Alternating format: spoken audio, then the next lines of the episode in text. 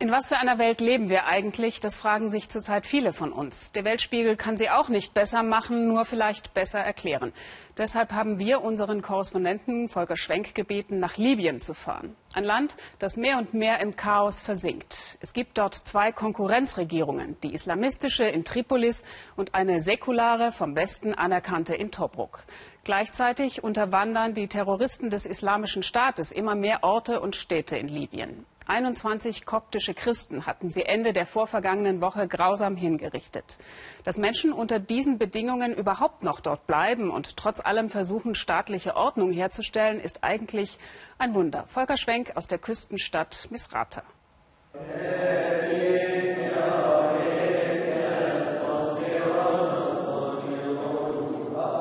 Amir will vorerst in Libyen bleiben.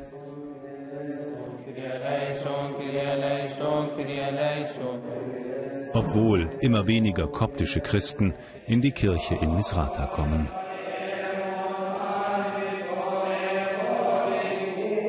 Amir sagt, auch einige der jetzt ermordeten Kopten hätten hier gebetet. Man hätte die Gesichter wiedererkannt. Die Kirche zum heiligen Georg bei Misrata ist das letzte Gotteshaus, das den ägyptischen Kopten in Libyen geblieben ist. Amir zögert noch. Aber viele Ägypter fliehen vor der Terrormiliz IS. Wir werden uns natürlich wehren, aber wenn der IS wirklich auch hierher kommt, dann können wir nicht bleiben. Dann werden alle fliehen. Früher war die Kirche immer voll. Heute kommen eine Handvoll Männer zum Gebet. Die Familien bleiben zu Hause aus Angst. Dabei sind Milizen aus Misrata vor der Kirche stationiert, um das Gotteshaus zu schützen. Sie konnten aber einen Bombenanschlag im Dezember 2013 nicht verhindern und auch nicht, dass der IS sich in Libyen immer weiter ausbreitet. Die Männer, die die Kirche schützen, gehören zu Misratas Küstenwache. In einem Nebenraum des Camps warten ägyptische Fischer auf ihre Abschiebung. Sie hatten ihre Netze ohne Erlaubnis in libyschen Gewässern ausgelegt. Der Prozess zieht sich seit Wochen.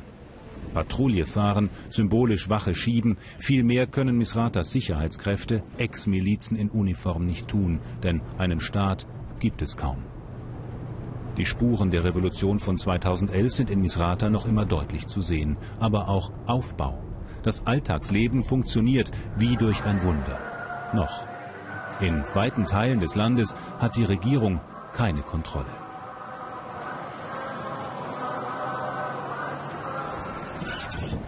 Deshalb gelangen abertausende Flüchtlinge problemlos an Libyens Küste, wo sie dann in See stechen, Richtung Europa.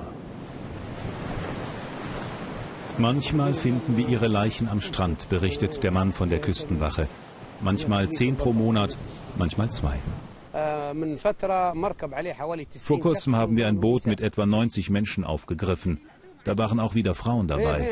Alle lebten noch, aber es war ganz knapp.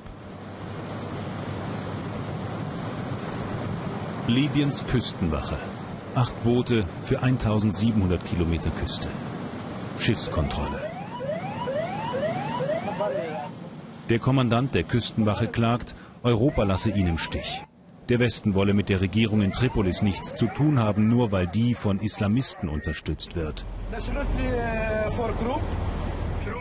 Woher kommt die Mannschaft, fragt er. Alles Syrer, aber offenbar keine Flüchtlinge. Uns interessiert doch die Politik nicht. Wir wollen, dass die EU uns unterstützt, damit wir unsere Küsten kontrollieren und gegen illegale Auswanderung und Drogenschmuggel vorgehen können.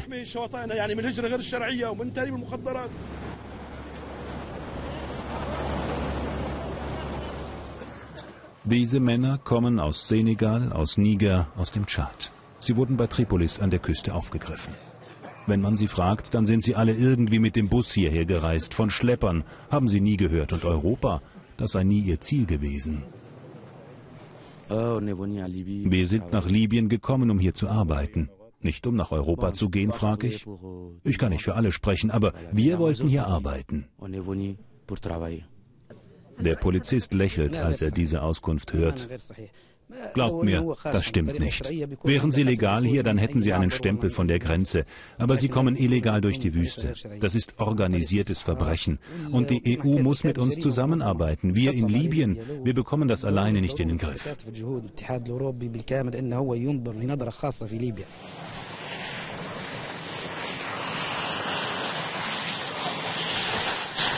Libyen ist Durchgangsstation für Flüchtlinge, aber tatsächlich auch ein Ziel. Das macht die Sache so kompliziert. Im Stahlwerk von Misrata arbeiten Männer aus Niger. Viele kommen seit Jahren. Das Chaos in Libyen, den IS und die Gefahr nehmen sie in Kauf. Bei ihnen zu Hause ist es oft nicht besser. Das Land hier braucht diese Leute einfach. Aber manchmal kommen zu viele, eben mehr als wir brauchen, und dann sind sie arbeitslos. Und wenn es keine Arbeit in Libyen gibt, wächst die Versuchung, nach Europa aufzubrechen. Mohammed räumt ein bisschen auf. Das Stahlwerk selbst arbeitet nicht, es fehlt Strom. Durch das politische Chaos liegt die Wirtschaft in Libyen längst am Boden. Wir können nicht noch mehr ertragen. Wir hofften schon die ganze Zeit, dass sich die Lage endlich beruhigt, aber unsere Geduld ist jetzt wirklich am Ende.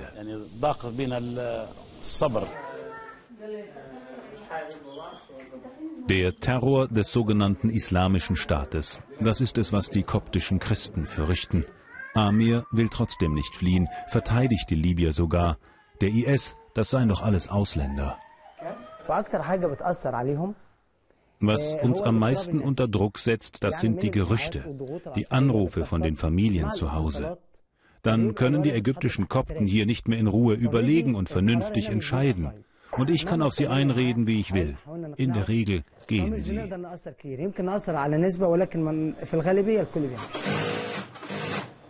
Fliehen oder ausharren. Die einen wollen ohnehin nach Europa, die anderen hadern noch, ob sie nicht doch lieber in Libyen bleiben.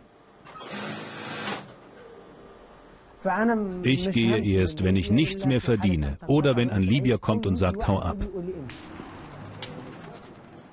Amir hofft, dass dieser Tag nie kommen möge und dass er seine Schneiderei in Misrata wirklich nur bis zum nächsten Morgen schließen muss und nicht für immer.